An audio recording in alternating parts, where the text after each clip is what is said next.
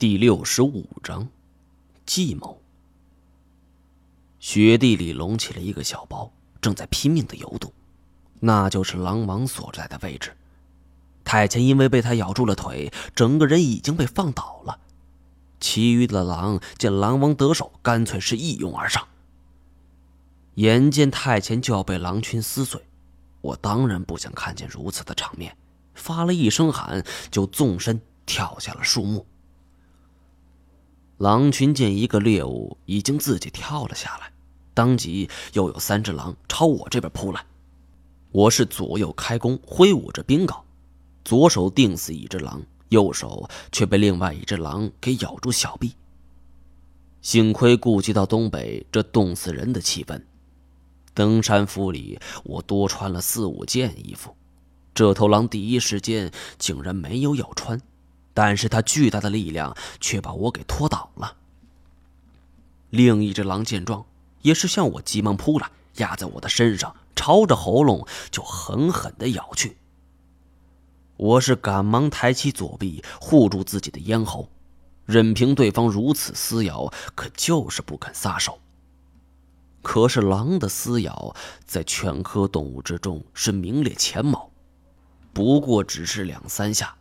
我这防风防雨就差防弹的登山服就被扯得稀碎，再来一口，我这手臂非得断了不可。生死关头，我也不再客气，我是使劲侧过身子，一脚踹倒咬住我右臂的狼，然后挥起了右手冰镐，将压在我身上这只狼给牢牢的钉死了。我使出了吃奶的力气才搬开它，翻过身子来看到太前。已经被五只狼给团团围住了，我爬了起来，正要踉踉跄跄的跑过去，被我踢开的狼却突然将我给放倒，我完全没有防备。这只狼目露凶光，张嘴就咬。我匆忙之间不能再伸臂阻挡，那跟找死没什么区别，我只好架起冰镐，镐把儿架住狼嘴。这只狼的嘴里发出的阵阵恶臭。全都滴在我的脸上，但是如今也不是恶心的时候，保命才是最重要的。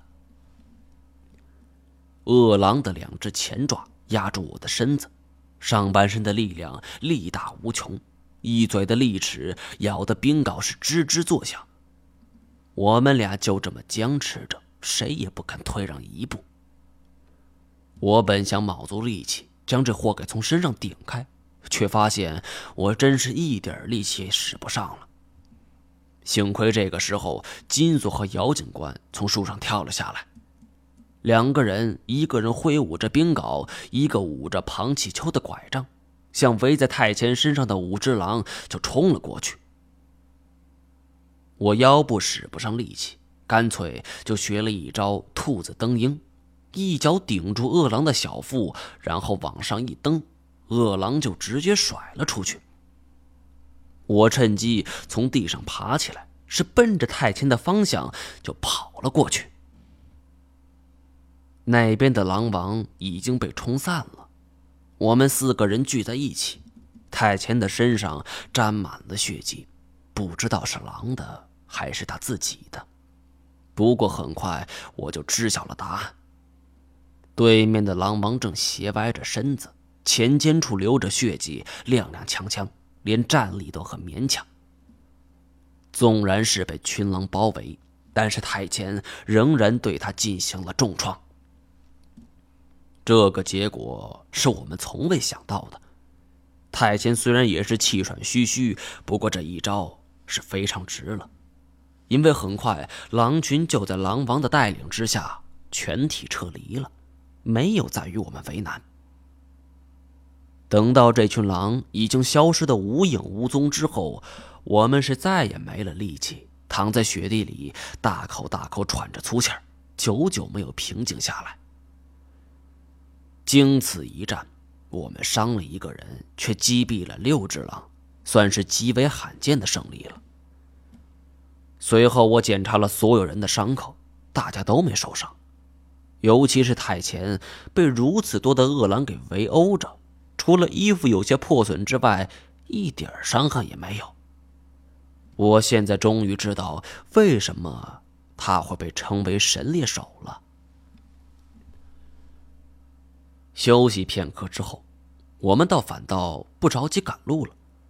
这里是狼群地盘，棕熊虽然厉害，却未必会统治这里，所以相对来说，刚刚经历了一番恶战的我们，目前处境还算是安全的。干脆大家就就地休整，吃了一些东西之后，我们也恢复了不少体力，这才回到既定的目标路线上。在此期间，我们已经达成共识。不管无论如何，这棕熊再玩什么花样，我们都坚决不上当。经历了这一遭之后，我是越来越发现，这熊还真不能称之为熊。用金锁的话来讲，这他妈不是一头熊，这简直就是一个人精。